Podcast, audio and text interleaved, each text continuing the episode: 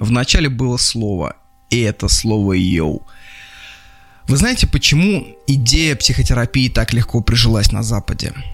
Потому что до этого сотни лет существовала в католической церкви идея исповеди, когда ты приходишь к священнику, становишься на колени, падре кладет руки тебе на голову и исповедует все твои грехи. Теперь ты приходишь, ложишься на кушетку и делаешь то же самое. Изменилась форма, суть осталась. Хочу исповедоваться коллективному падре в лице подписчиков. Я слегка ебанутый, это не МКБ-10, друзья, это такая небольшая затенка. Короче, мой главный кайф в жизни берется от сжигания старой хуйни.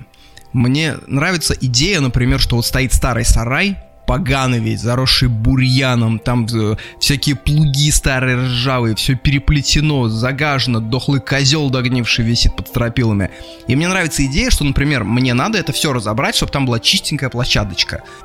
Вот я это все сейчас говорю, и мне дофаминчик в голову как шампанское бьет. Мне нравится, когда старые гнилые доски. Мне нравится их просушить, выложить на солнце и через несколько дней сжечь. А на огне что-нибудь приготовить. Мне нравится вырубать коряги всякой разной сухости. Мне нравится добывать сухостой. Мне нравится сжигать некрасивое. Вы понимаете? Я вообще хотел быть лесником и прорежать лес. А днем, когда лес спит, я бы занимался профессиональным давлением прыщев и черьев. То есть я обожаю процесс избавления от гноя.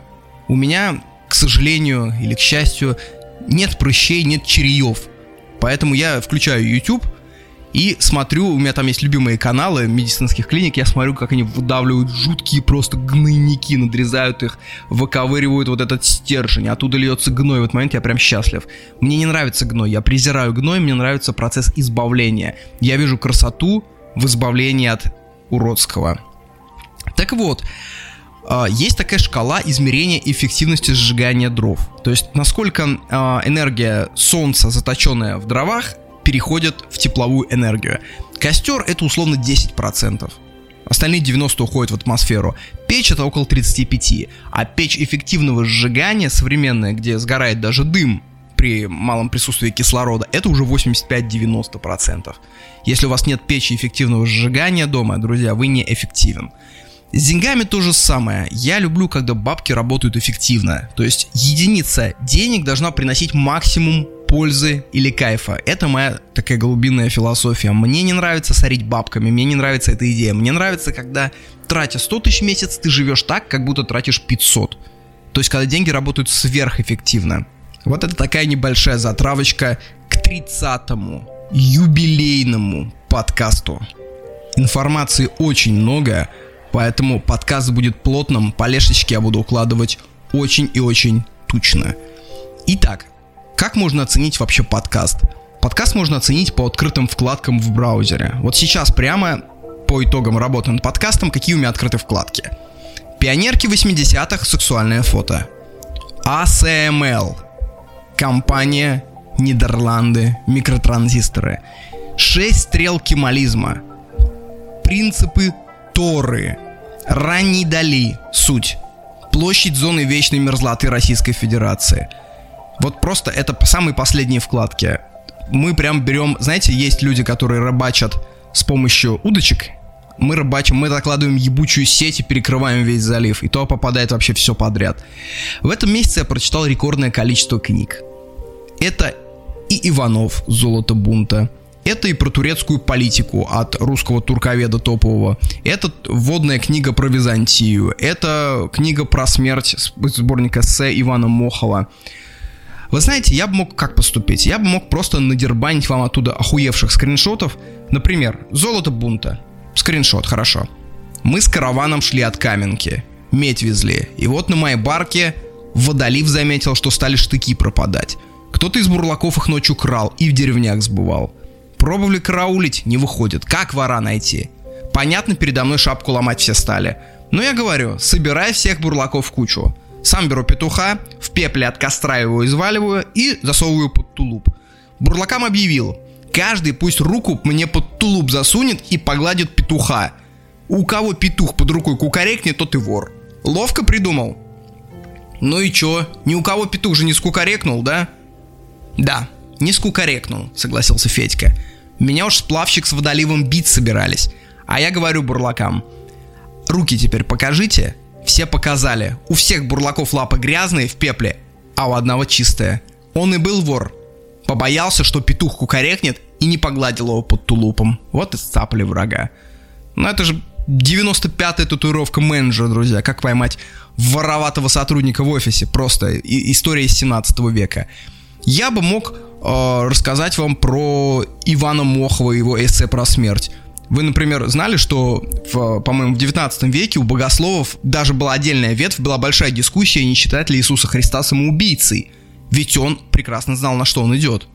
А, по-моему, в христианстве нет идеи жертвенного а, самоубийства. То есть самоубийство есть самоубийство.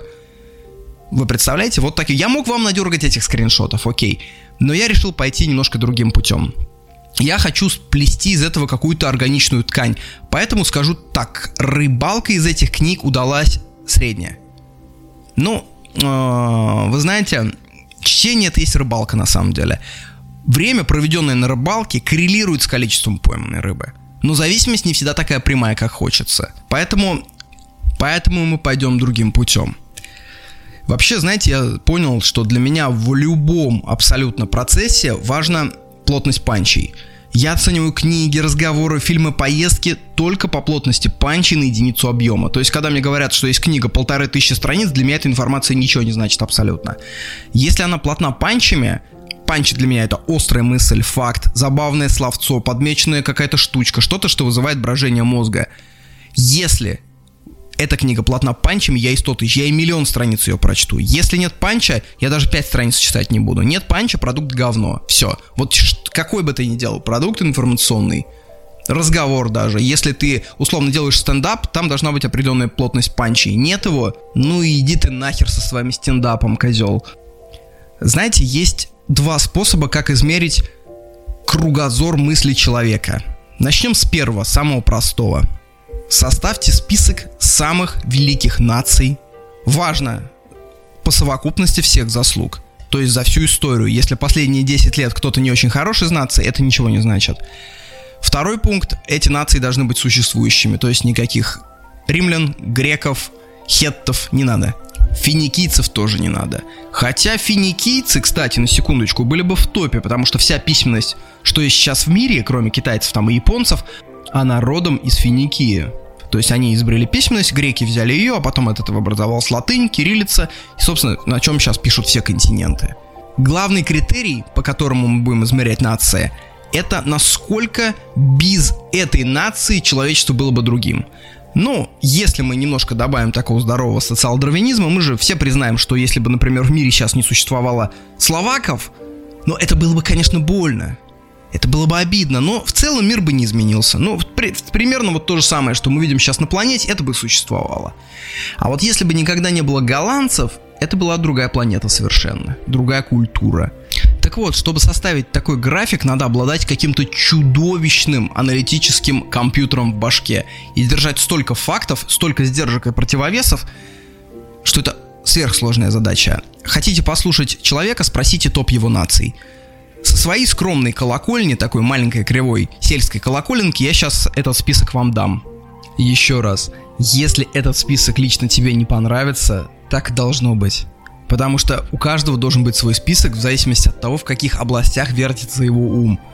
То есть по списку наций ты можешь примерно понять, что для человека важно и о чем он имеет хоть какое-то понятие.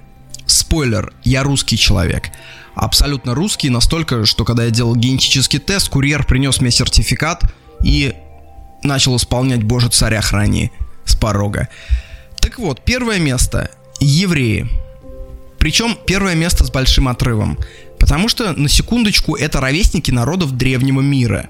То есть сейчас мы-то думаем, вот есть французы, немцы, евреи. А ведь когда-то были евреи, хетты, египтяне. И при этом, при всем, они сохранили свое морально-культурное ядро, что удивительно. Как им это удалось, это, наверное, и есть причина их первого места. Прикиньте, самая древняя книга французов и франков – это Реймская Библия тысячного года нашей эры. Кстати, забавно, что третья написана на кириллице. Там Россия ни при чем, это древнеболгарский. Самая древняя книга евреев это 7-8 век до нашей эры. То есть это почти 2000 лет разницы. То есть евреи как народ, если представить их как человека, это такой зрелый мужчина. Французы это 20-летний чувачок. Народности Папуановой Гвинеи это младенцы. У евреев есть очень много интересных принципов, которые будто бы взяты из современности, но они были разработаны до нашей эры. Например, пикуах нефеш. Это принцип означает, что сохранение жизни перекрывает любые запреты. То есть, когда наступает риск жизни, Тора перестает действовать для иудея.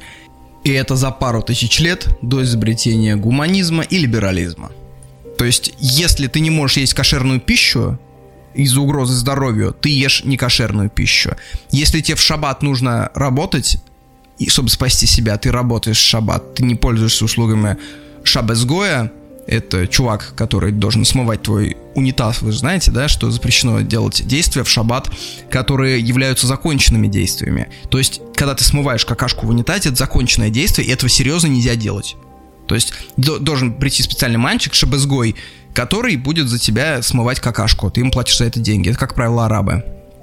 Господи, наговорил я тут уже, конечно, на 10 лет и на отрезание башки. Евреи были поставлены в уникальные обстоятельства, и они их пережили. Они перестроились. Э, перестроились, став лютейшими хищниками. На мой взгляд, евреи это самые лютые хищники на планете Земля. У моей матушки была одна очень интеллигентная подруга, музыкантша. И однажды эта подруга удивила мою матушку тем, что начала произносить абсолютно антисемитские речи. Это было еще советское время, моя мама была очень удивлена, как бы, ну такая интеллигентность и антисемитизм откуда? Оказалось, что ее не взяли в консерватории, потому что она не еврейка, а там прям мощнейшее было в советское время лобби в питерском, а, в ленинградском, а, в ленинградской консерватории. То есть, если ты не еврей, попасть туда было бы, ну, прям очень сложно. Было очень сложно это сделать.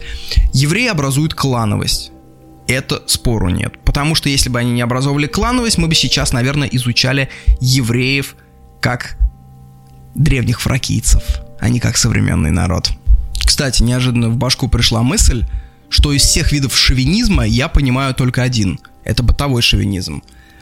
Потому что э, когда люди не любят цыган не за историю или там политику какую-то, и не за их песни, а потому что они наркоту продают в их поселке. Тут этим людям мне сказать нечего. И когда прогрессивные левые начинают в Твиттере учить этих людей, что надо быть толерантнее, я очень злюсь.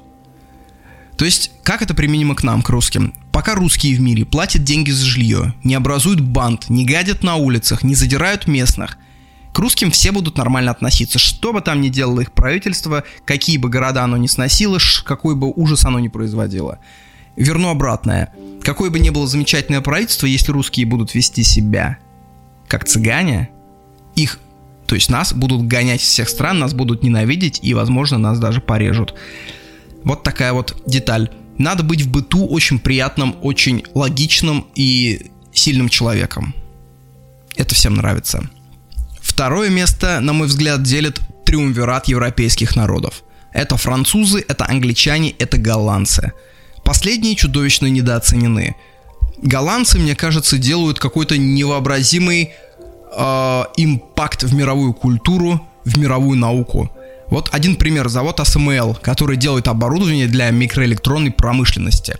То есть завод делает станки для того, чтобы вы могли производить, там Apple, Qualcomm могли производить свои микросхемы. Если завтра этот завод взорвется, скоро все станки по производству микросхем тоже остановятся. У нас не будет смартфонов, у нас не будет ноутбуков по там 2-3 нанометра, к каким мы привыкли мы будем откачаны лет на 10-15 назад в плане техники.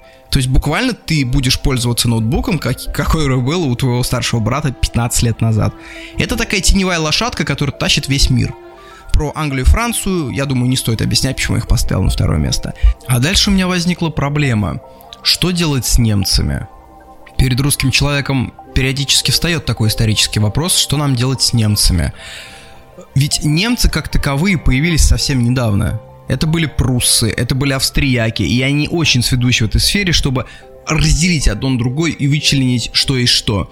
То же самое итальянцы. Итальянцы это молод... молодющая нация, которым там сколько, 150 лет что ли? 170. До этого я даже не знаю, считать ли бергамцев, э, флорентийцев и миланцев итальянцами или отдельными народами. Если это считать отдельным народом, пожалуйста, поместите Италию на второе место. Третье место – американцы. Четвертое место – куча европейских народов – а, в том числе чьи лучшие времена позади. Это испанцы, это португальцы, это русские. Вот почему-то эти народы я вижу на четвертом месте. Вопрос, что делать с азиатскими странами. Они не соответствуют главному критерию, потому что они очень мало повлияли на евроазиатско-африканский вот этот мир, в котором мы живем, если не брать 20 век. Про порох и бумагу молчать, гусары. Исключение. Те же японцы были там закрыты до 70-х годов 19 века. То есть фактически это параллельный рейтинг должен идти какой-то в Азии, там свой, это другой мир. Настолько другой, что когда я был во Вьетнаме, я познакомился с одной девчонкой, она была из Хошимина, из семьи хирургов. То есть это была первая образованная вьетнамка, с которой я мог поговорить о том, как они воспринимают мир. И я ей задал вопрос, я говорю, а какую историю вы изучаете в школе, кроме вьетнамской? Она говорит, «Э, мы изучаем китайскую историю, древнекитайскую. Я говорю, а что касаемо Рима, Греции? Она говорит, я ничего об этом не знаю. Я говорю, погоди, ты, то есть, знаешь, что был Рим? Она говорит, ну я слово это слышала, в принципе. Я говорю, Геракл, Цезарь. Она говорит, нет, не знаю, кто такие. Вы понимаете, насколько другой фундамент? Почему Россия именно на четвертом месте? Вот постараюсь обозреть Россию отстраненно, без любви, и без ненависти. Россия это в первую очередь военная держава, второй слой у нее это культура и только потом экономика. Особенность России в площади территории, однако как русский я должен относиться к ним критично. Большая часть этих территорий это территория для добычи пушнины и нефти, а не для жизни. То есть ровно так же, например, Англия могла бы в большой игре забрать себе не Индию, а условно Антарктиду, понаставить там баз, возить туда солдат – вот территории набрать можно всегда. Вот пример в Иркуты вам хороший очень, да, когда сейчас квартира там стоит 100 тысяч, когда свернулся советский проект, нет ни одного человека, который хочет жить в Иркуте. Даже условно какой-нибудь Казань или Нижний Новгород я считаю условно малопригодными для жизни с точки зрения климата. Это уже хардкор. С Краснодарского края, по большому счету, игра только начинается. В Краснодарском крае уже можно жить. Поэтому в будущем я прогнозирую, что помимо го- городов-государств вроде Москвы и Питера, большая часть населения будет жить в Краснодарском крае. Типа там 70% русских живет в Краснодарском крае, остальные вахты ездят в остальные места. Причем, кстати, я уверен, что в Москве будет визовый режим обязательно. Типа на неделю по прибытию тебе ставят визу, а затем надо будет либо офер показать рабочий, либо там на учебу. То есть буквально станция крестьянская застава заживет заново. Так же ведь уже было раньше. Ты не всегда мог заехать в Москву просто так и жить сколько угодно. В этом плане э, украинский вопрос – это большая затыка. В чем вообще тут проблема? Русские думают, что украинцы это те же самые русские. И по большей части это так. Но есть один нюанс, где спрятался ебучий сатана. Украинцы ближе к Европе. Если ты живешь в Кировской области, просто сколько среди твоих знакомых тех, кто имел опыт работы в Европе? А если мы берем Киевскую область, то там куча дядек твоих ездили в Польшу собирать клубнику, деверь гонял тачки из Германии, тетка там судомоила в Венгрии. И получается, что украинцы подсматривают европейский быт.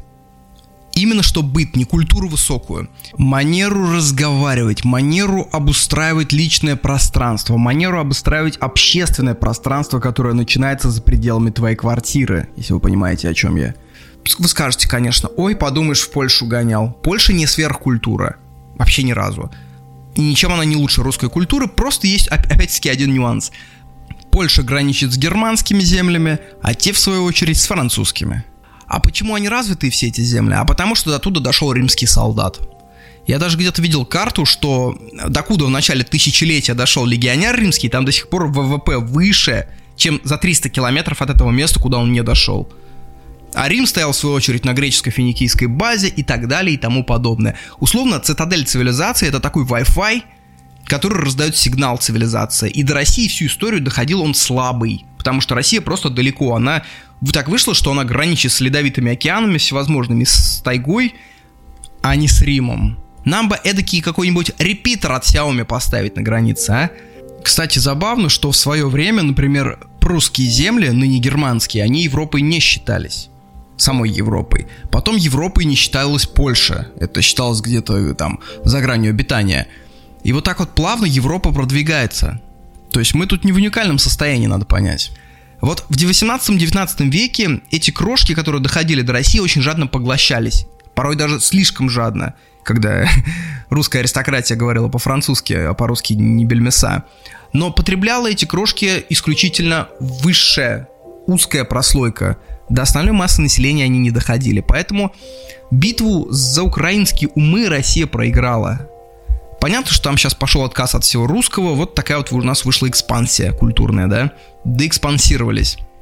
И, конечно, украинцы спокойно проживут без Толстоевского, потому что в мире еще куча культур, и вообще культура это не дефицит в современном мире. Русская культура очень крутая и самобытная, для нас, для русских она вообще целый мир, но могут ли без нее прожить украинцы? Пфф, легко. Поэтому любому имперцу должно быть обидно, что битва за украинцев проиграна – то есть ты можешь взять сколько там угодно территорий, но украинские умы уже никогда не присоединятся к русскому делу. Никогда. Мне, как простому русскому человеку, честно говоря, похуй. Мне, честно говоря, не важны территории, мне не важно влияние, мне важно, что есть Россия, что есть ее культура и есть эти люди. Для меня катастрофа не потеря земель, а смерть образа русской жизни и русской культуры и смерть людей. А имперцу наоборот, он готов положить миллион человек, чтобы сохранить границы потому что люди ресурс возобновляемый, а границы у нас все. Мне этот подход чужд. Еще раз, я подчеркиваю, что я говорю, когда я говорю там, что начерпались украинцы культуры, я говорю исключительно про бытовую культуру, потому что с высокой культурой ты в жизни практически не сталкиваешься.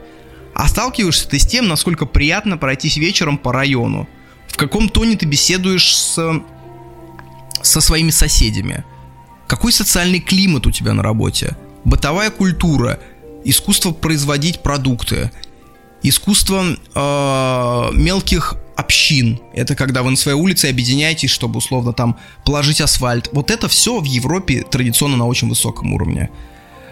Условно русская высокая культура, я считаю значимей турецкой. То есть кого-нибудь уровня Достоевского и Чайковского турецкая культура, по-моему, не породила. Но в бытовом плане турецкая культура выше нашей. Вот вам история. Был в Каше на днях. Гуляли по полуострову. Красота, разумеется. Магнолии, пальмы, смоковницы, гавани, заливы, греческий остров Касталариза в двух километров, а, безумно выжженные пейзажи, белесое небо над нами и внутренний такой внутри нас. Весь этот античный дендрариум. Мы заходим в магазин, берем водички, жара страшная просто. А там около круглосуточного магазина сделано там 4 деревянных столика, и ты можешь, то есть, выйти из магаза и посидеть там, что-нибудь попить. И сверху ресторанчик стоит. И в ресторанчике начинает играть джаз, и музыка доходит до круглосуточного магазина. И вот идет турецкий мужичок, рабочий, абсолютно простой. Он заходит, берет бутылочку ледяного пива, садится около магаза, слушает джаз и попивает бутылочку пива и улыбается. Вот это бытовая культура. Я говорю про это. Доступно ли нашему русскому мужику рабочему где-нибудь в Брянске, где-нибудь в Кирове вот, вот такая мелкая деталь кайфа? Говорю с горечью, что нет. Я знаю, как выглядят русские наливайки и с чем сталкивается прям поминутный тайминг, с чем сравнивается после выхода с работы русский мужичок. Вот, вот это и есть разница. Кстати, вы в курсе, Почему так получается, что когда выпиваешь, хочется курить постоянно? Вот я недавно узнал, я прям загуглил, посмотрел, почему так происходит. Когда бухаешь, мозг поначалу очень сильно будоражится от того, что снята первичная тревога, в которой мы все, как осознанные люди, пребываем. Она снимается, и ты чувствуешь охеренный тонус. У тебя расслабляются мышцы, тебе хочется петь, говорить. Это первая бутылочка пива. После третьей, четвертой, после водочки начинается усыпление мозга. То есть алкоголь это депрессант, а сигарета напротив, она бодрит. Получается так, что как будто такие маячки сигарет бодрят твой мозг, который ты засыпаешь, ты покурил, оп, и у тебя еще там 15 минут тонуса, и поэтому ты хочешь так часто курить. Вообще, кстати, курить, пить надо заканчивать, потому что с возрастом эта привычка становится непозволительно дорогостоящей в плане здоровья. Мне вскоре исполняется 33 года я хочу немножко порефлексировать, что изменилось по сравнению, например, с 18-летием. С 27-летием я даже не сравниваю, потому что ничего не изменилось. Это то же самое, 33, 27. По сравнению с 18-летием, это целая пропасть. Что самое главное? Я скажу так, здоровье не упало, а даже наоборот. То есть оно, конечно, упало. Конечно, то есть физически 18-летний – это расцвет организма, 33 года – это стагнация уже. Понятно, что оно упало. Но ты перекрываешь это другим эффектом. Ты перестаешь делать хуйню. В 18 я мог играть до трех ночи в какую-нибудь онлайн херню, потом утром встать, поесть пережаренную яичницу, выпить кофе три в одном, выкурить пачку сик, э, пить пиво, а потом думать вечером, сука, а чё живот так болит, а? У меня часто болел живот в школьные годы, в студенчестве, еще болела голова постоянно. Сейчас у меня вообще ничего, ни живот, ни голова не болит. Либо там нервы поотмерли уже нахер, либо, скорее всего, все это болело, потому что я мог выпить за день полстакана воды и 5 пар просидеть в душном помещении аудитории. Вот представляете, то есть вот ты такую херню перестаешь просто делать в 33 года, и поэтому ты чувствуешь, что здоровье у тебя стало намного лучше. Я не люблю мемы, что в 17 лет ты бухаешь до утра, потом на пары, потом на другую тусу, с той тусы на другую тусу, с той тусы уже на другую тусу, и тебе норм. А в 33 года ты выпил бокал пива и все, мама, помоги вызывай скорую. Нет, я хорошо все помню. Тебе в 17 лет не норм, когда ты бухаешь. Просто у тебя горизонт планирования намного меньше. В 17 ты бухаешь в 5 часов утра, хотя тебе вставать в 7. Потому что ты не веришь, что вставать в 7 тебе вот именно тебе. Ты думаешь, что встанет другой человек. Ты просто думаешь здесь сейчас, тебе просто похер. На самом деле в 7 утра тебя ждет страшная боль. Я это прекрасно помню, что в плане похмелья не изменилось ничего. Оно было таким же лютым, что в 17, что в 33. Но сейчас я пью хороший алкоголь, закусываю приятными вещами. За полтора часа до сна начинаю пить воду. И с утра я встаю, и я огончик. То есть такая мысль у меня простая. Если у кого-то что-то хуево со здоровьем, чисто эмпирически мое рассуждение, на 85% это влияние режима сна, питания, движения. На 10% просто ты, скорее всего, чем-то заболел, и это надо вылечить. И на 5% это просто хроника, которая у тебя с рождения, например. Это как недавно вышло исследование, которое разъебало в пух и прах, аж клочья по двору летели. Испирин, как после черносотенного погрома. В общем, все, кто говорил, что я вот в 30 лет толстенький, потому что метаболизм замедлился. Да, это правда, метаболизм замедляется, но эффект от этого наступает где-то в 50 лет. Он, он замедляется там по полтора, по одному проценту за несколько лет, до 50. То есть, фактически, это оправдание не сработает. Просто ты стал меньше ходить, дружище. Просто ты получил доступ к очень огромному пласту пищи, Просто ты стал много есть, много пить, мало двигаться. Метаболизм тут ни при чем. То же самое, все возрастные изменения организма, я считаю, да, со старостью бесполезно бороться. Конечно, в 60 лет организм явно не тот, что в 18, но в 35, в 38 говорить о том, что я там не могу пройти 5 километров, потому что, извините, возраст, это лукавство. Психика. В 33 года что изменилось по сравнению с 18-летием? Мир стал не такой яркий. Я не хочу сказать, что он стал серым, отнюдь. Просто э, теперь срезаны пики. То есть в какие-то моменты, вот эти вот моменты беспросветного удивления миром, они стали встречаться намного реже, и они слабее. Но и минуты отчаяния тоже слабее. То есть раньше был пик, например, 100 единиц восприятия яркости, 100 а кайфолюменов, если угодно, а сейчас пик уже 80. Не знаю почему, может мир посмотрел уже, может гормоны не так выделяются – из плюсов появилась житейская мудрость. Я научился слушать человека и понимать его желания сопоставлять со своими. Научился не общаться с долбоебами. Вот это прям сверхнавык, потому что в 16 лет я не мог. То есть, если был долбоеб, я почему-то думал, что мне надо либо с ним конфликтовать, либо мне надо его переубедить почему-то, что он долбоеб. Сейчас я просто себе позволяю, ну ладно, уродился долбоеб. Зачем я буду около него об него тереться и тратить свою кинетическую энергию? Ну и из плюсов появились кое-какие деньжаты, и от этого появилась дичайшая свобода просто. Я просто кайфую от свободы каждый день. Потому что в 17 ты должен всем на самом деле. Я не знаю, откуда берется мысль, что ты в 17 беззаботный и свободный. Это тоже, по-моему, какая-то флинстоунизация молодости, юности. Потому что в 17, во-первых, ты живешь еще с родителями, как правило, то есть ты им обязан.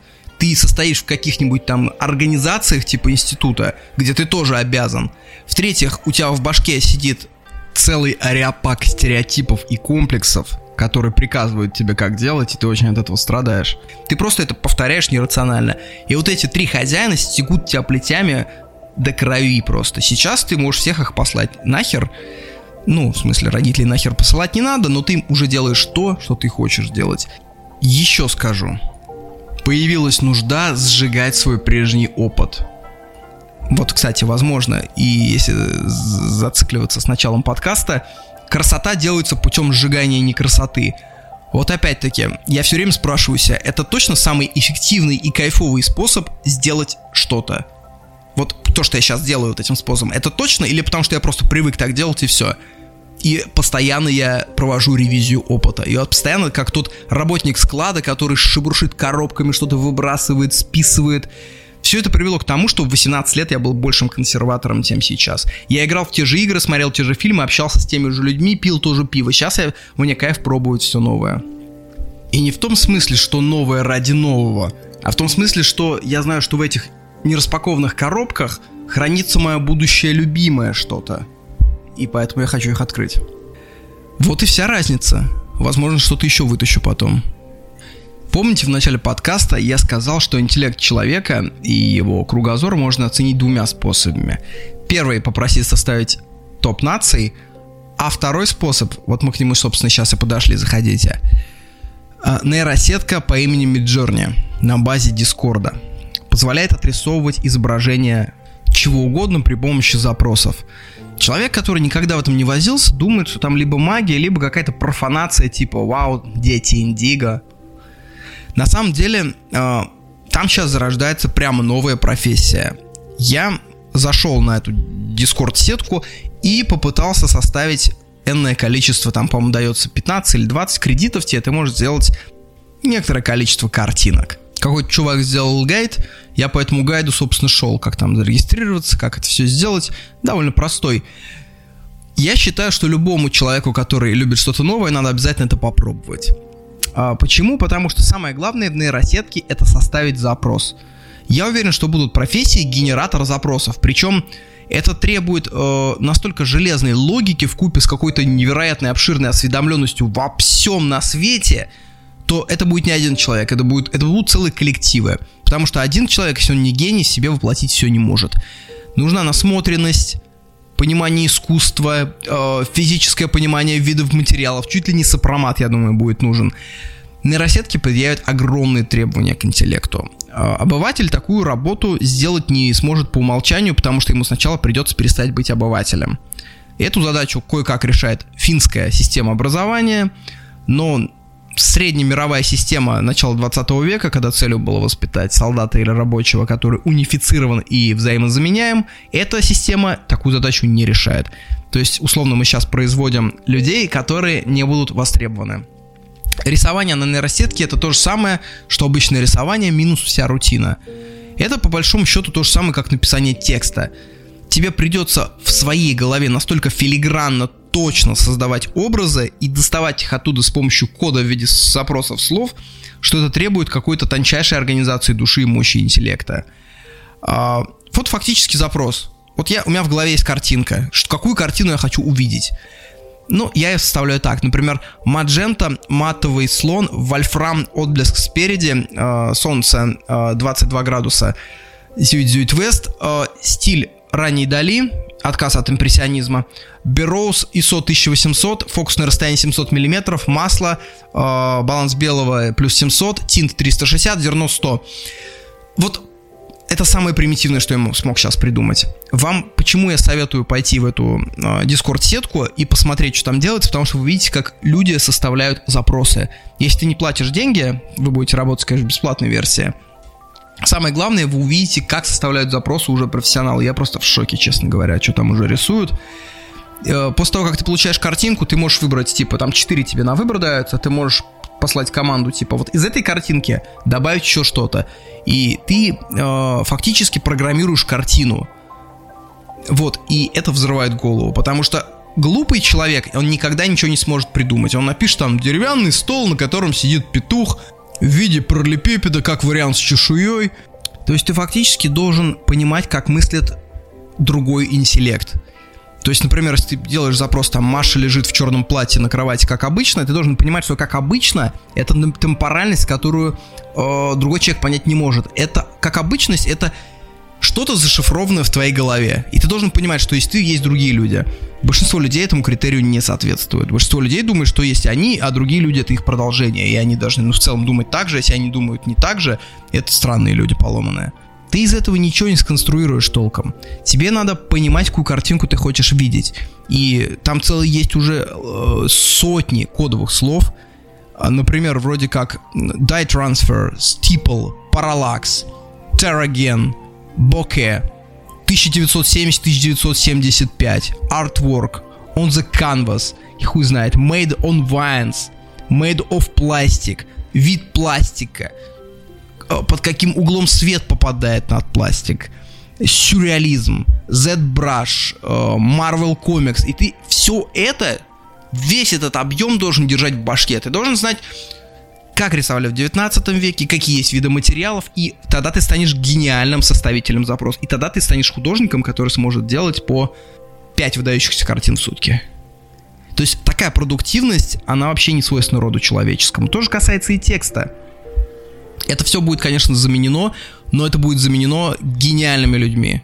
Я оставлю ссылку, потыкайтесь, чем бы вы ни занимались в жизни, вы просто должны увидеть этот пласт, как зарождается то, что через там 15 лет будет абсолютной базой. И эти люди будут сумасшедше много зарабатывать, и их имена будут знать, как сейчас знают имена какой-нибудь Кайли Дженнер, какой-нибудь Skillbox будет говорить, учим на генератора запросов, и кого он там научит, джуна генератора запросов, который будет писать «Розовый петух на закате тонет в ртути, он один из хуту или тутси, кстати, солнце пышет льдом, фоном йогурт Вимбельдон, Clockwork Orange, хулиганы, глянец ганы, муха в ране.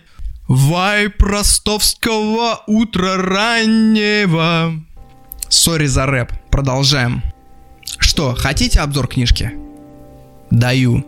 Стародубцев, один из топовых турковедов, чувак, который работает с э, крупным бизнесом, живет в Турции уже с начала века. В общем, человек, который кое-что про эту страну знает. Он написал книгу «Россия-Турция. 500 лет сотрудничества». Вообще, я читаю кучу телеграм-каналов, знаете, таких вот, где 65 подписчиков и какой-нибудь турколог просто пишет лютые вещи. А, и я нашел, собственно, канал этого Стародубцева, отыскал его книгу, почитал отзывы и понял, вот это оно. Просто вам на затравочку. Он там обозревает школьную программу турецких учебников, чему учат турецких детишек в школе про историю. У нас же с ними было что-то 9 войн, по-моему, да, с турками. Не буду специально проверять Википедии, не так важно, 8, 9, 10. И по турецким учебникам оказывается, что Россия совершила аж несколько геноцидов в Турции, о которых не знает современная историческая наука вообще. Ну, вот мы немножко геноцидировали такие московские геауры, знаете, Северная империя, которая лезла к теплым морям и не давала туркам жить. Ну, не давала. Ну, что ты будешь делать? Короче, каждый учит историю на свой манер, и это очень интересно. Э, кратко о Турции. Кто знает, можете проматывать, а лучше не проматывайте лишнего, промотайте, будет больно. Турция была силой в 15-16 веках. Потом плавная деградация, в конце 19 века фактически переход под внешнее управление Англии и Франции, потом распад султанатства, приход Ататюрка, который изобрел шесть стрел кемализма. Это светскость, этатизм, национализм, революционность, республиканизм, народность. Ататюрк запрещает хиджабы, фески, утверждает западничество. То есть это такой Петр I 20 века. Его главная доктрина – ноль проблем с соседями как принцип жизни. Никакой имперскости – После Османской империи, которая держала от Северной Африки до Сирии и до Балкан, это прям глоток свежего воздуха. Сейчас у них президент Реджеп Таип Эрдоган. Он совершенно проводит другую политику. Он за роль религии, он заново разрешил платки, он за пантюркизм, то есть это возврат в османскую эпоху. Их так и называют, его партию так и называют э, новоосманами у них есть такая организация ТИКа, турецкая. Она насчитала, что по всему миру есть 200 миллионов тюрков. Включая эти тюрки живут и зачастую в регионах Российской Федерации. То есть это прям совершенно другой э, дискурс. Вот представьте, как у нас был бы СССР, а потом пришли бы белогвардейцы. Вот примерно вот что-то то же самое. Вот одна, один из отрывок речей Эрдогана. Вот вы сейчас увидите стиль просто его мышления. Теперь мой брат из Газиантепа кладет в карман паспорт и едет куда захочет. Хочет в Алеппо, хочет в Дамаск. А мой брат из Алеппо, Дамаска, Латаки и Хамса берет свой паспорт и приезжает в Газиантеп. Я спрашиваю, кто выиграл? Газиантеп выиграл, не так ли? Мой брат-ремесленник выиграл, не так ли? Торговец выиграл, не так ли? Промышленник выиграл, не так ли? Мой гражданин выиграл, не так ли? Стало явным, насколько все эти страхи, все эти угрозы были пустыми. Явной стала не польза, а вред политики по созданию врагов. Это его речь в Газиантепе, это город, который находится на самом границе с Сирией, и который, на секундочку, на секундочку, Турция вся приняла 4 миллиона сирийских беженцев. Вся Европа 1 миллион. Вот и прикиньте плотность. Ощущается ли в Турции, что много сирийских беженцев? Нет, не ощущается. Они есть, но никакого разлада они не привносят. Это в сторону стрел о том, кто говорил, что Европа загнется от беженцев. Полмиллиардная Европа приняла миллион беженцев, 80-миллионная Турция приняла 4 миллиона беженцев и никаких проблем. Как можно заметить, Эртоган — это такой выпускник школы имамов-хатыбов. Это э, ораторы, причем очень талантливый оратор, который э, на пятничных намазах, он перед ними про- проводит речь с, со своей паствой. Любимый прием Эрдогана в речи это использовать прием противопоставления было до, стало после. И мне кажется, прям я бы хотел прочитать книгу Эрдогана, потому что есть разные точки зрения по поводу него, но они все сходятся на том, что он охуеть как круто лавирует в современной политике. Это прям хитрейший лис хитрейший. Э, кстати, забавно, что Ататюрк в свое время, когда пришел к власти, перевел э, Османскую империю с арабской вязи на латиницу. И после распада СССР турецкие идеологи стали инициировать перевод азербайджанцев, всех возможных турецких, тюркских народов СССР тоже на латиницу. Они же на кириллице писали все советское время. Я помню просто в школе на уроках татарского языка учительница по татарскому так и говорила нашей русской группе. Она говорила, вот вы скоро намучаетесь, вот скоро нас переведут на латиницу. Я думал, с чего бы нас на латиницу должны переводить? А переводить должны были на латиницу, потому что немножко хотите про турецкий soft power? Реально очень крутой soft power. А, встречайте. Чувак по имени Фитхула Гюллен, ведущий турецкий интеллектуал. Сейчас в опале, потому что он э, разосрался с Эрдоганом. Что он сделал? В 90-е годы он создал сеть ячеек Джимаат, буквально общины, по всему миру, в 190 странах мира. В этих ячейках они воспитывали кадры для тюркского мира. Это очень тонко. Они не делали террористические организации. Это надо понимать, что они не призвали там взрывать что-то, они действовали тоньше.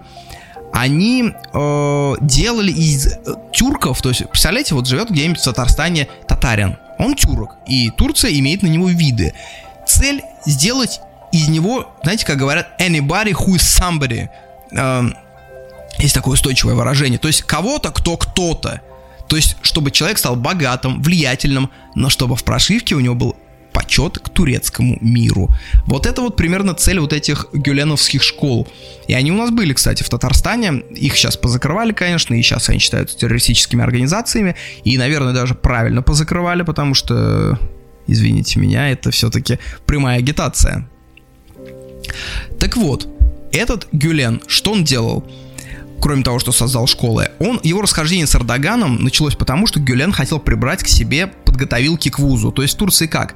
Ты учишься в школе, а где-то класса с 9 ты начинаешь готовиться к вузу, и ты платишь очень нормальные бабки, чтобы ходить в подготовилку. Не у всех они есть, Турция не очень богатая страна, то есть тут не очень богатые граждане, Тут сейчас средняя зарплата, ну там, ну, 7 тысяч лир, ну, 8 тысяч лир. Умножьте на 4 и поймете, что, ну, это небольшие деньги, это не Европа. И вот, и ты очень талантливый турецкий паренек. И ты хочешь поступить в ВУЗ, но у тебя нет денег на подготовилку. И в один прекрасный вечер в вашу дверь стучатся. Заходят хорошо образованные ребята и говорят, Эфенди, смотри, ты хорошо учишься, как насчет того, чтобы наш джемаат оплатил себе обучение в ВУЗе на биологическом факультете? Ты хочешь быть в нашем обществе? Эдакие турецкие масоны.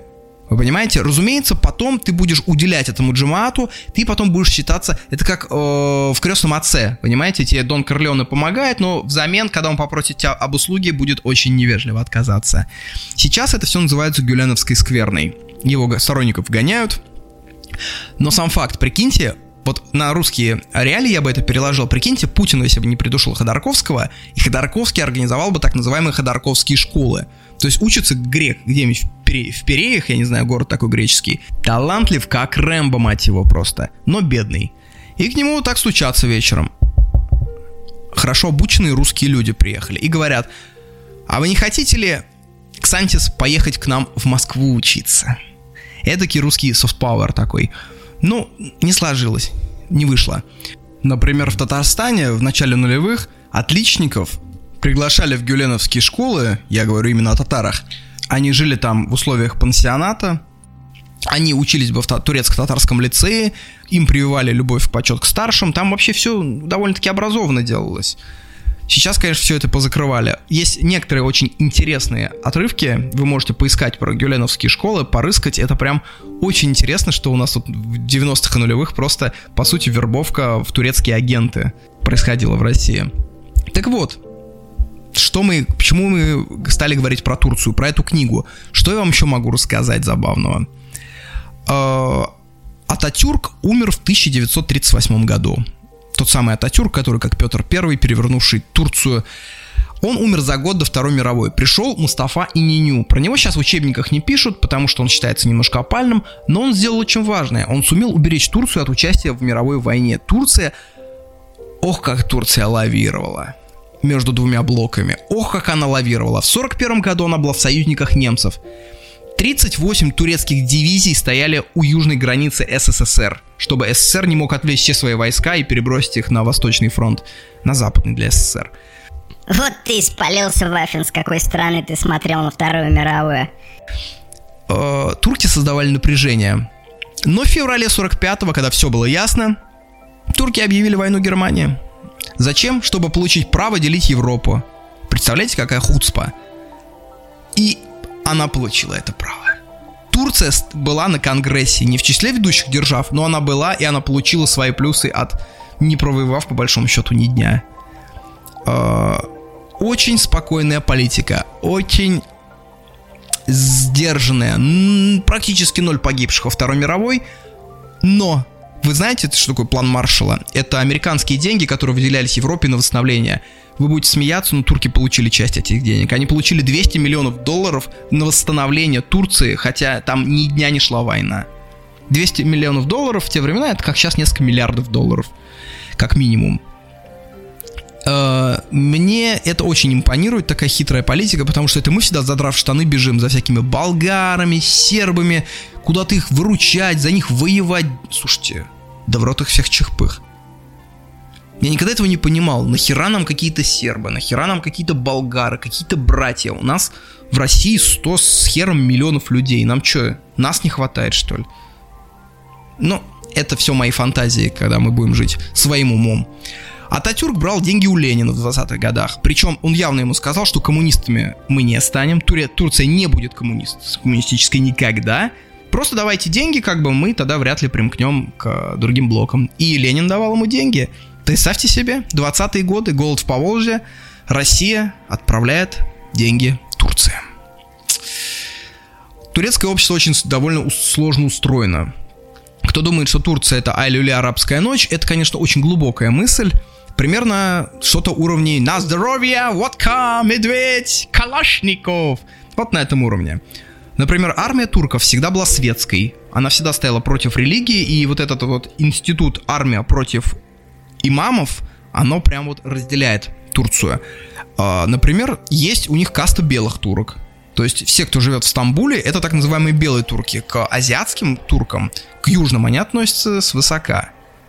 Особенно в сторону востока. Когда мы ездили в Газиантеп, Диарбакыр, Мардин, это города, которые там на границе с Ираком находятся, с Сирией, э, знакомые турки, из европейской части, они довольно явно показывают, что, чувак, а зачем ты туда ездишь? Ну, типа, это прям Мордор. То есть реально Мордор.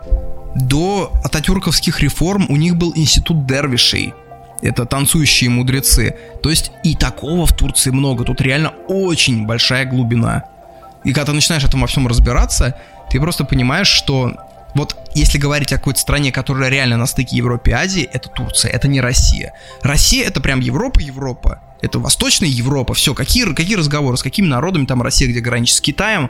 Ну, сколько-то процентов русских живет на границе с Китаем и имеет с ним взаимоотношения. Нисколько. Русские живут в Европе по большей своей части.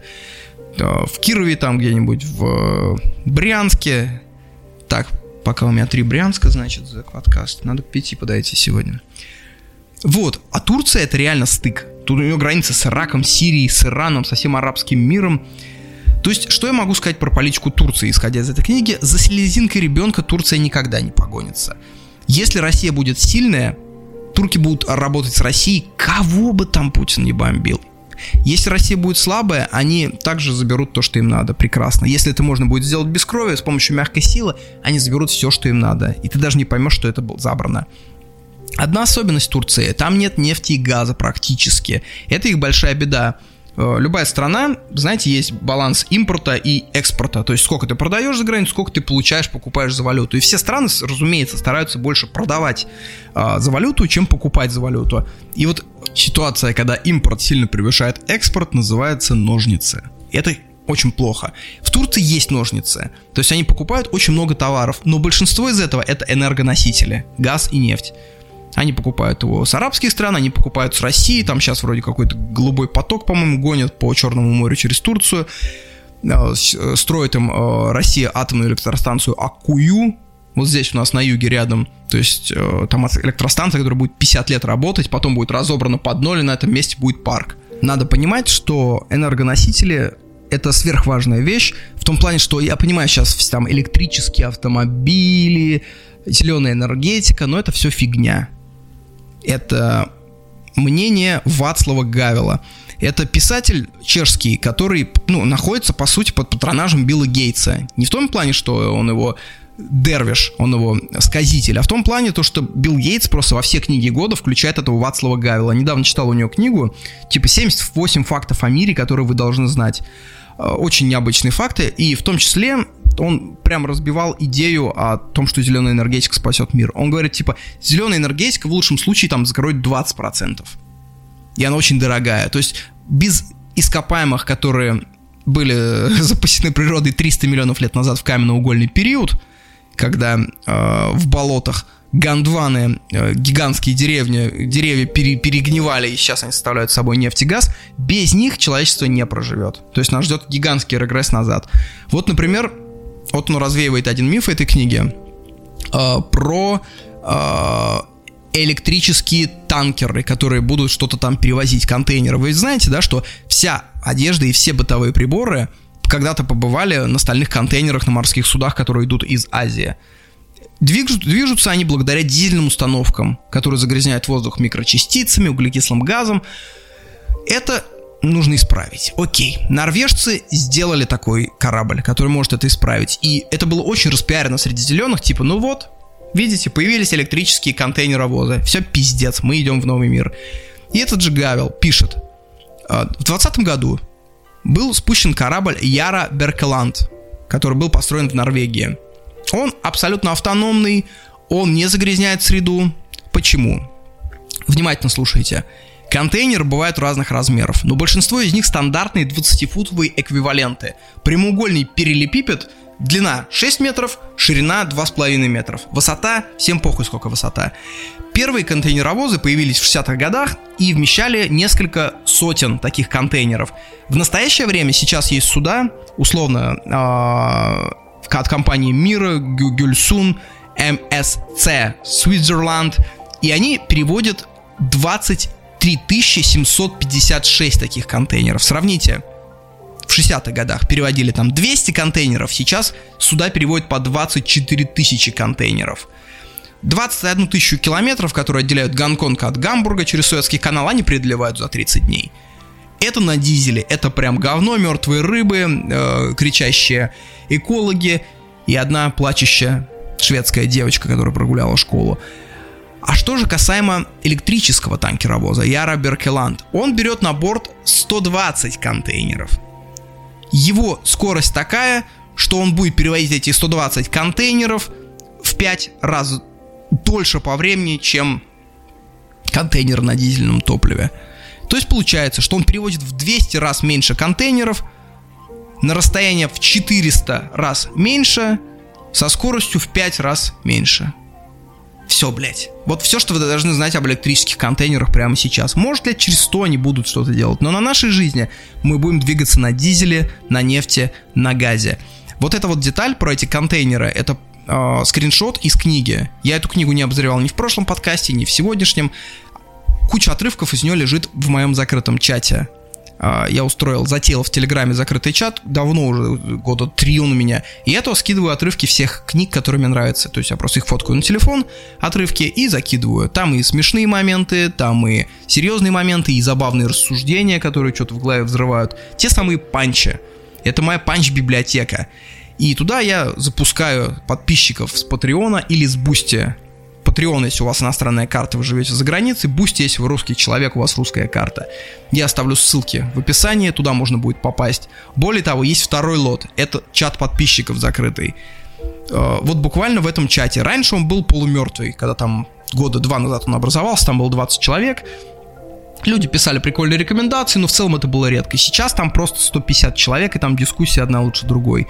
За последнюю неделю там были темы, куда сгонять в Амстердаме, офигенная техника борьбы с тревогой, там психотерапевт у нас сидит, он говорит, есть такая штука, что когда ты тревожен, ты должен посмотреть вдаль и смотреть несколько минут вдаль на горизонт. В мозг это работает так, что он заскринит это, этот процесс и понимает, что там нет хищников. И он вбрасывает тебе какой-то гормон, и парасимпатическая нервная система тебя успокаивает. Вот звучит шизово, но это реально абсолютно научная система борьбы с тревогой, и там просто все респектовали. Мы там по, по очереди пробовали это делать.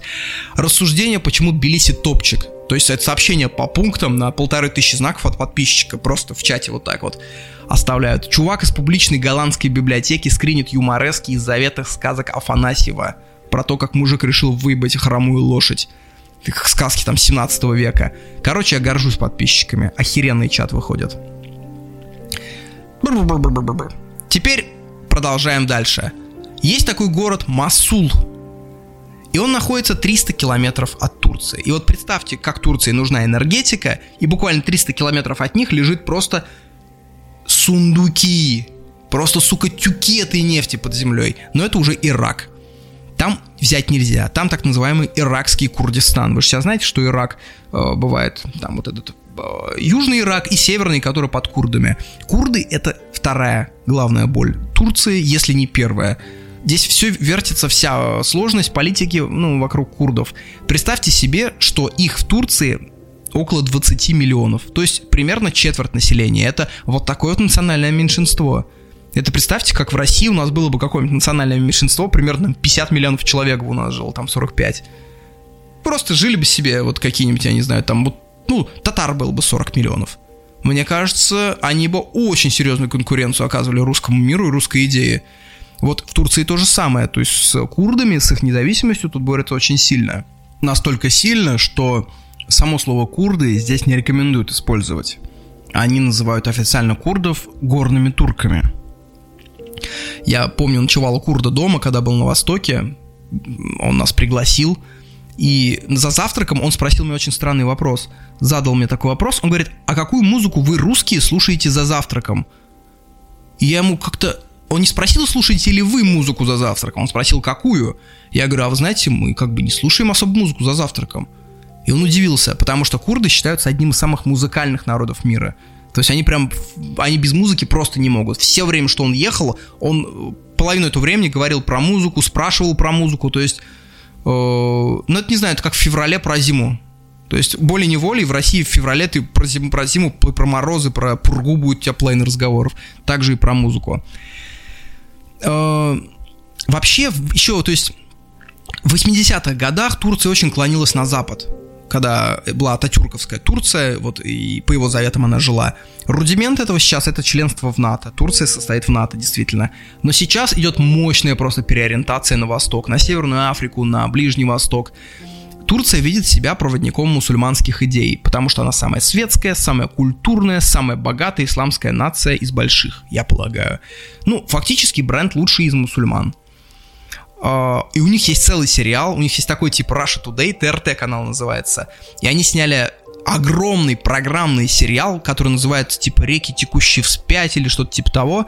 Там 20 серий, то есть и главная идея этой, этого сериала, оно рассказывает про то, как становилась Турция, как она взаимодействует, типа научно-популярный сериал, э, но главная идея его а давайте, ребят, возьмемся за руки и встанем под патронаж Стамбула. Вот главная идея вот эта. И причем у них там на разогреве Умберто Эко, Пауло Каэльо, то есть персонажи вот такого вот просто калибра. Вот они вот сняли такой сериал. То есть это просто мощная ориентация на Восток. Они хотят замкнуть на себе весь исламский мир. Турки очень инклюзивные. То есть, когда ты живешь тут с ними, они постоянно тебя куда-то зовут. Они постоянно тебя учат новым словам. Я иду в наливайку, условно говоря, хочу батл пива взять. Он меня учит новым словам. Вот он, я что-то ему там это он начал доставать пиво, я хотел три банки, он там 6-7, я говорю, стоп, стоп, стоп, стоп, slowly, slowly. А он улыбается говорит, я ваш, я ваш. It's mean slowly, slowly on Turkish, я ваш, я ваш. И каждый раз я теперь прихожу, я ему говорю, я ваш, я ваш, и он расплывается от счастья. В том плане, что они, турки, стремятся заполучить любого человека в свою орбиту. Им нравится идея, что ты войдешь в их общество и сделаешь еще больше. Мелкие нации, например, прибалтийские, они наоборот закрываются. Мы об этом тоже недавно в чате говорили, что стать полякам или там э, эстонцам невозможно. То есть ты можешь 10 лет жить в Эстонии, выучить язык, и в какой-то момент тебе скажут, давай-ка русский, дуй отсюда. Турка можно стать легко, выучив язык, я прям уверен. А, тут много общностей. То есть я, может, скажу удивительную мысль для кого-то, но Восток толерантнее к разнообразию, чем Запад. Да, потому что тут просто тупо больше перемешано наций, и они изначально привыкли к большему разнообразию. Когда я был в Иордании, там на каждом шагу были черные, местные черные. И вообще, то есть они абсолютно те же самые. То есть они не придумали никакую сегрегацию для них. Представляете себе? То есть они живут как абсолютно, то есть их это вообще не удивляет. Черный, черный. То есть там, где на Западе про это напишут тысячу книг, тысячу теорий, здесь просто это вот изначально, потому что Востоку свойственно очень большое разнообразие. Э, условно говоря, если бы я жил в 14 веке, я бы хотел скорее жить в Багдаде, будучи христианином, чем христианином, будучи в Европе. Потому что в Европе, если ты не тот христианин, если ты какой-нибудь гугенот, тебя могут просто поставить на ножи. А там ты просто платишь джизью 10% и живешь. Еще факт про Турцию из книги. В самом свежем на момент написания данной книги перечне из 250 крупнейших международных строительных подрядчиков – это 2017 год, турецкие компании занимают 40 позиций из 250. По этому показателю Турция занимает второе место в мире, уступая лишь Китаю и опережая первую экономику мира Соединенные Штаты Америки. Просто это все, что надо знать про строительство. Турция застраивается с какой-то невероятной скоростью. Просто я по разным местам еду, здесь постоянно, сука, стройки. Здесь постоянно строят аэропорты, парки, дома. То есть они обожают строить. И вот этот же Стародубцев, который абсолютно пророссийский, который там э, говорит, что Крым надо было все равно взять, потому что он... И он прям вот открыто пишет. А сколько, говорит, как вы думаете, в этом перечне, собственно, компаний из Российской Федерации? Ну, сколько вы вообще ждете вот компаний, э, которые занимают одну восьмую часть суши, и которые, ну, просто обязаны отстраивать регионы, там, инфраструктуру? Ну, сколько? Ну, если у Турции, например, 60, ой, 40 у Турции. Ну, как вы думаете? Ну, 5, да? Правильный ответ Ноль. Ни одной компании российской в этом списке нет.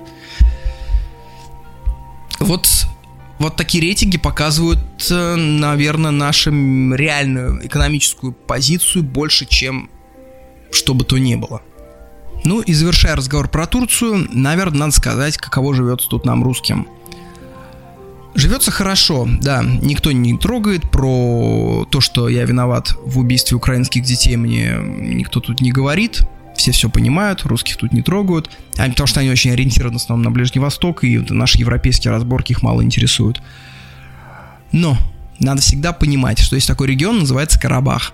Там борется Азербай... Азербайджан с Арменией э, за право им обладания. Россия как бы поддерживает Армению, Турция, естественно, Азербайджан. Азербайджан это их прям не то что братушки, это практически плюс-минус один народ. Настолько один, что Представьте, если бы Украина и Россия были бы братскими реально народами, не воевали, а в смысле вот как раньше, только еще лучше. Вот, вот то же самое. То есть они вот вообще друг друга считают, а, в принципе, одинаковыми людьми. И флаги турецкие с азербайджанскими вместе тут висят очень рядом, зачастую. И вот представьте, что начнется замес на Карабахе, и, условно, Россия начнет бомбить Азербайджан. Я думаю, нас тут будут бить очень сильно в Турции по бытовому признаку. То есть все настолько зыбко, то есть все-таки мы рядом с Россией, надо помнить, и последствия, и последствия могут настигнуть нас совершенно внезапно. Открытие последнего месяца для меня это Розенбаум. Вот уж действительно правильный русский мир. Я зачастую сейчас катаюсь по велодорожке, и у меня в наушниках играют песни Розенбаума. Розенбаум, знаешь, он вспоминает за меня. То есть есть такое понятие внедренные воспоминания, когда у тебя этого не было, но ты это вспоминаешь. И вот он обладает таким искусством. Это мир, э, который он описывает в песнях, это мир, который я не видел, я обошел его по касательной. То есть я его видел из-за окон, из-за плетней. Это вот этот мир советский 60-х, 70-х годов. Это мир моих родителей, это какая-то генетическая память, я не знаю. Сейчас каждая пьянка заканчивается у нас Розенбаумом. Я посоветую две песни вам. Одна развеселая, вторая прям грустная до слез. Вот, я скину в описании эти песни. Когда ты маленький, ты видишь мир не в 4К, а в формате 128p. То есть все очень размазано. Реальность кладется не маленькой мозаичкой, а большими такими плавными мазками. Реальность кладет свою краску на детскую жизнь. Но все настолько чувственно в детстве. То есть ты больше потребляешь мир чувствами, нежели зрением. И вот одна такая картина. Мы едем с дачи, 90-е годы, я маленький. А, мы наработались досыта, уже темно. Мы жгли ботву, мы расчищали участок, мы э, убирали лишнее, мы размечали грядки. Это май, это начало. Свитер мой пахнет костром, волосы мои пахнут костром. Я лежу над рекой Салют, потому что это 9 мая или 1 мая, я не помню. И вот этот веч- вечерний майский вайб, майские жуки где-то на верхушках березы жужжат, бьются об стекло периодически нашей машины – и сквозь сон, сквозь дрему я слышу, как отец говорит, ну, все, заснул, заснул, балбес. А Бормот ласково так. Понесу Юрочку спать. И ты чувствуешь, как тебя поднимают на руки и несут. И ты заходишь в темный, теплый подъезд. И ты чувствуешь, как тебя несут, несут, несут. И внутри играет какая-то музыка непонятная. И вот эта музыка — это Розенбаум. Дальше. Банальный факт. Когда открывали советский Макдоналдс, первый в 1990 году, требование к продавцам, кассирам было одно – без опыта в советской торговле.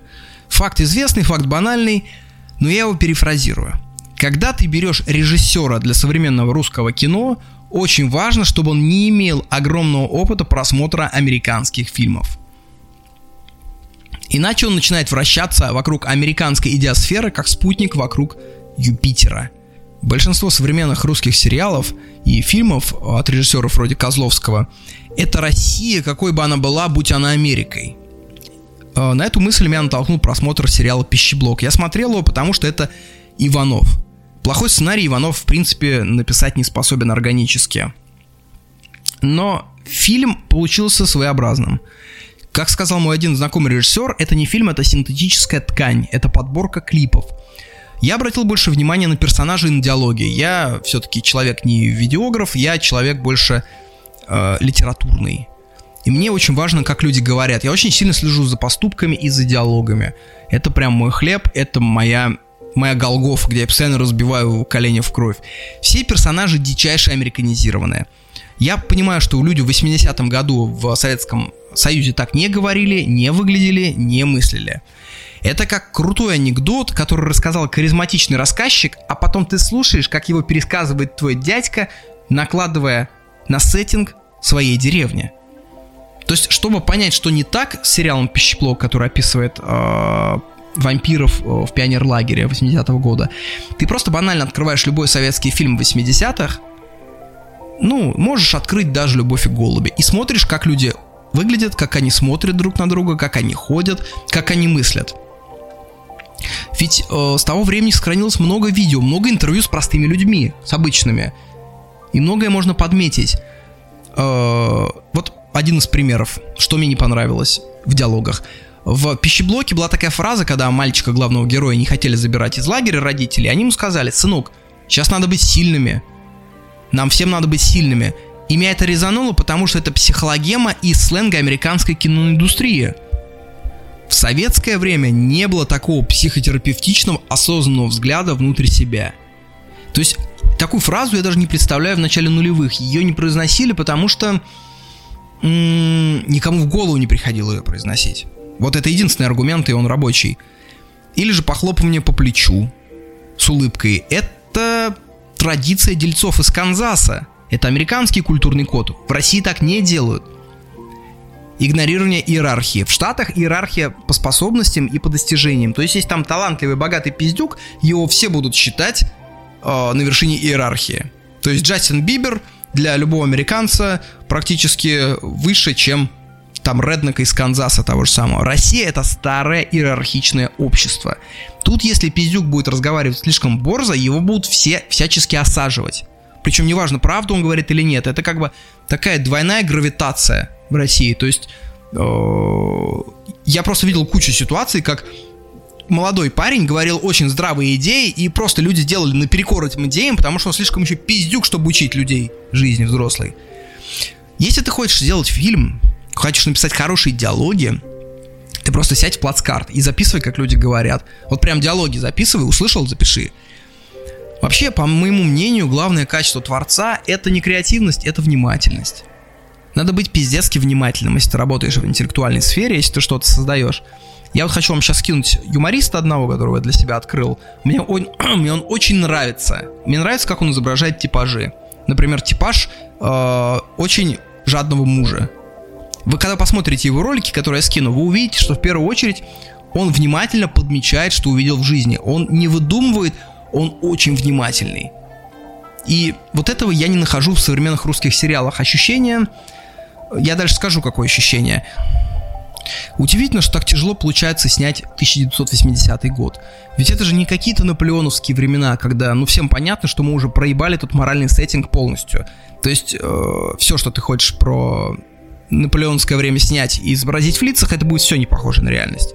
Мы с этим смирились, но это же 40 лет назад было. По большому счету сейчас куча, куча, куча людей, когда тогда были уже не молодыми людьми, которые все прекрасно помнят. И вдвойне обидно, что американский Чернобыль, американский Чернобыль снят э, похоже к реальности больше, чем, вот, например, пищеблок. Я не беру э, сюжет, я беру просто детали, как выглядит стакан, как выглядит квартира, как разговаривают главные герои. Вторая у меня э, не претензия, а заметочка это к актерам сериального кино русского. Они очень массово переигрывают. Они ведут себя очень склочно, хабалисто и тестостероново. И в этом плане они все на одно лицо. Я, как человек, живший и живущий в русском обществе, подмечаю, что так не бывает. Русское общество это в целом эмоционально закрытое общество. 80% э, русских лиц это лица закрытые, это лица так называемые ригидные. А то, что показывают нам, это скорее южноамериканский стиль поведения, кавказско-южноамериканский. Впрочем, если посмотреть на засилие кавказцев среди режиссеров, становится понятно, откуда ноги растут. Они просто описывают, условно говоря, сеттинг добелиский, накладывая на Россию. Провинциальные русские лица — это в первую очередь лица, по которым ты не прочтешь никаких эмоций. То есть это ближе к самураю, чем к Кавказу в этом аспекте э, вся эта уверенность, раскрепощенность, которая во всех этих сериалах показана, открытые позы, она в целом русским не свойственна. Русский человек даже ходит так, как будто готовится к драке. Мы играли в эту игру. За любым, в, любом, в любом зарубежье мы говорили, вот угадай из толпы русского. Мы угадывали стопроцентной вероятностью. Иногда поляки, правда, попадались, но мы их из невода выбрасывали. Э, любое русское сериальное кино показывает не реалии, а группу актеров, которые играют в сеттинге.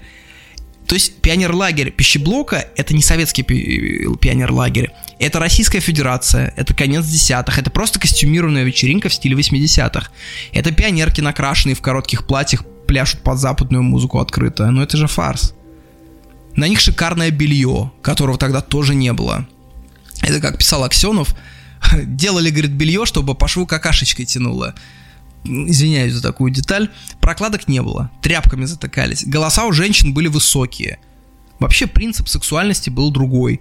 То есть сейчас, э, то есть симпатичная женщина тех времен, 80-го года, сейчас показалась бы вам очень неухоженной и не сексуальной.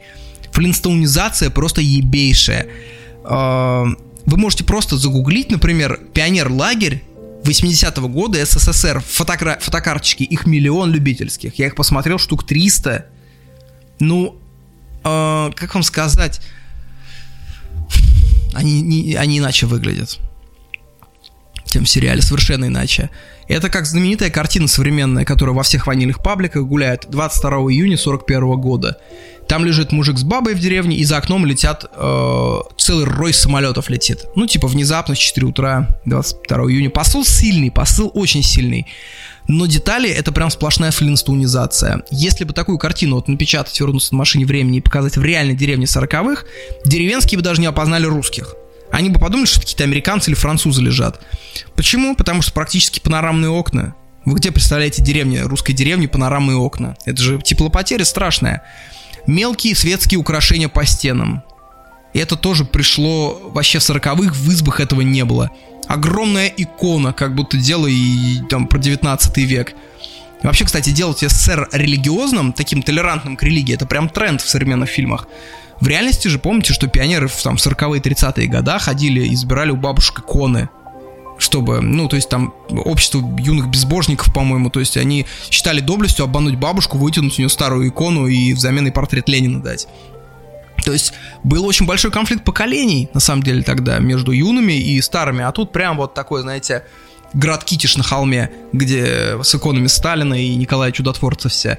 Вот это мне не нравится. Какое-то вот слепление России в какую-то в какой-то пельмень, где лежит мясо разных сортов. Э, опять-таки, белье, в котором лежит эта девчонка на картине. Я картину эту, разумеется, приложу к описанию. Я, кстати, часто делаю так, обещаю прикладывать, а не прикладываю. Я в этот раз приложу. Тогда пеньюар, в котором лежит девочка на картине, носили только жены первых секретарей, секретарей обкома. Минимум. Или вообще ЦК КПСС. Это белоснежное белье, это современный стиль кровати, это много свободного места. Это, сука, практически практически шведский стиль Икеи в избе 40 века. То есть фото советской избы можно найти легко, деревенской. Можно посмотреть, как выглядела средняя баба тех лет и как мужик выглядел. Просто эта парочка, которая лежит, она больше похожа на немецких актеров, которая во время оккупации остановилась в русской деревне по какой-то причине. А, так почему же они не рисуют? А потому что реальность неприглядная. Потому что если нарисовать картину деревни 40-х годов в СССР, люди современные, девчонки и парни, они не прочувствуют эмпатию, они просто увидят какую-то ужасную, ужасную упадническую историю. Секс. В пищеблоке очень много секса в этом пионерлагере. В СССР секса не было, как известно, была жесткая ебля. Мало кто знал про красоту, про предохранение, про э, какие-то сексуальные практики, про то, что женщина должна получать удовольствие. Этого всего в СССР не было, разумеется. Откуда? И а тут десятилетние ходят за руку, обсуждают отношения. Я скажу вам одну фразу. Тили-тили тесто, жених и невеста. Это жесткий был диск, которым просто любой намек на отношения, там, в возрасте до там 17 лет, там, в 15 лет, если я скажу тили-тили тесто, это позор. Это сейчас такой уровень, что пятиклассники обсуждают отношения. Тогда к девчонкам было презрительное отношение. Это был ответ на пошлости типа «Ой, дурак!» Девчонки ходили отдельно. И весь секс, он случался хаотично, по наитию, и на текущие времена, по текущим порноканонам он выглядел чудовищно. Вот эти все плоские животики, охуенная бельишка, купальнику по типу бикини, дорогая косметика – вы просто вспомните, что в СССР считалось нормой мыться раз в неделю. Я еще это застал время. То есть я застал время, когда люди мылись в среднем раз в неделю в начале нулевых. То есть тогда, если ты мылся каждый вечер, это считалось прям прогрессивно. Небритые подмышки были у всех, от мужиков воняло потом. Э, это неплохо, это в целом реалии того общества были.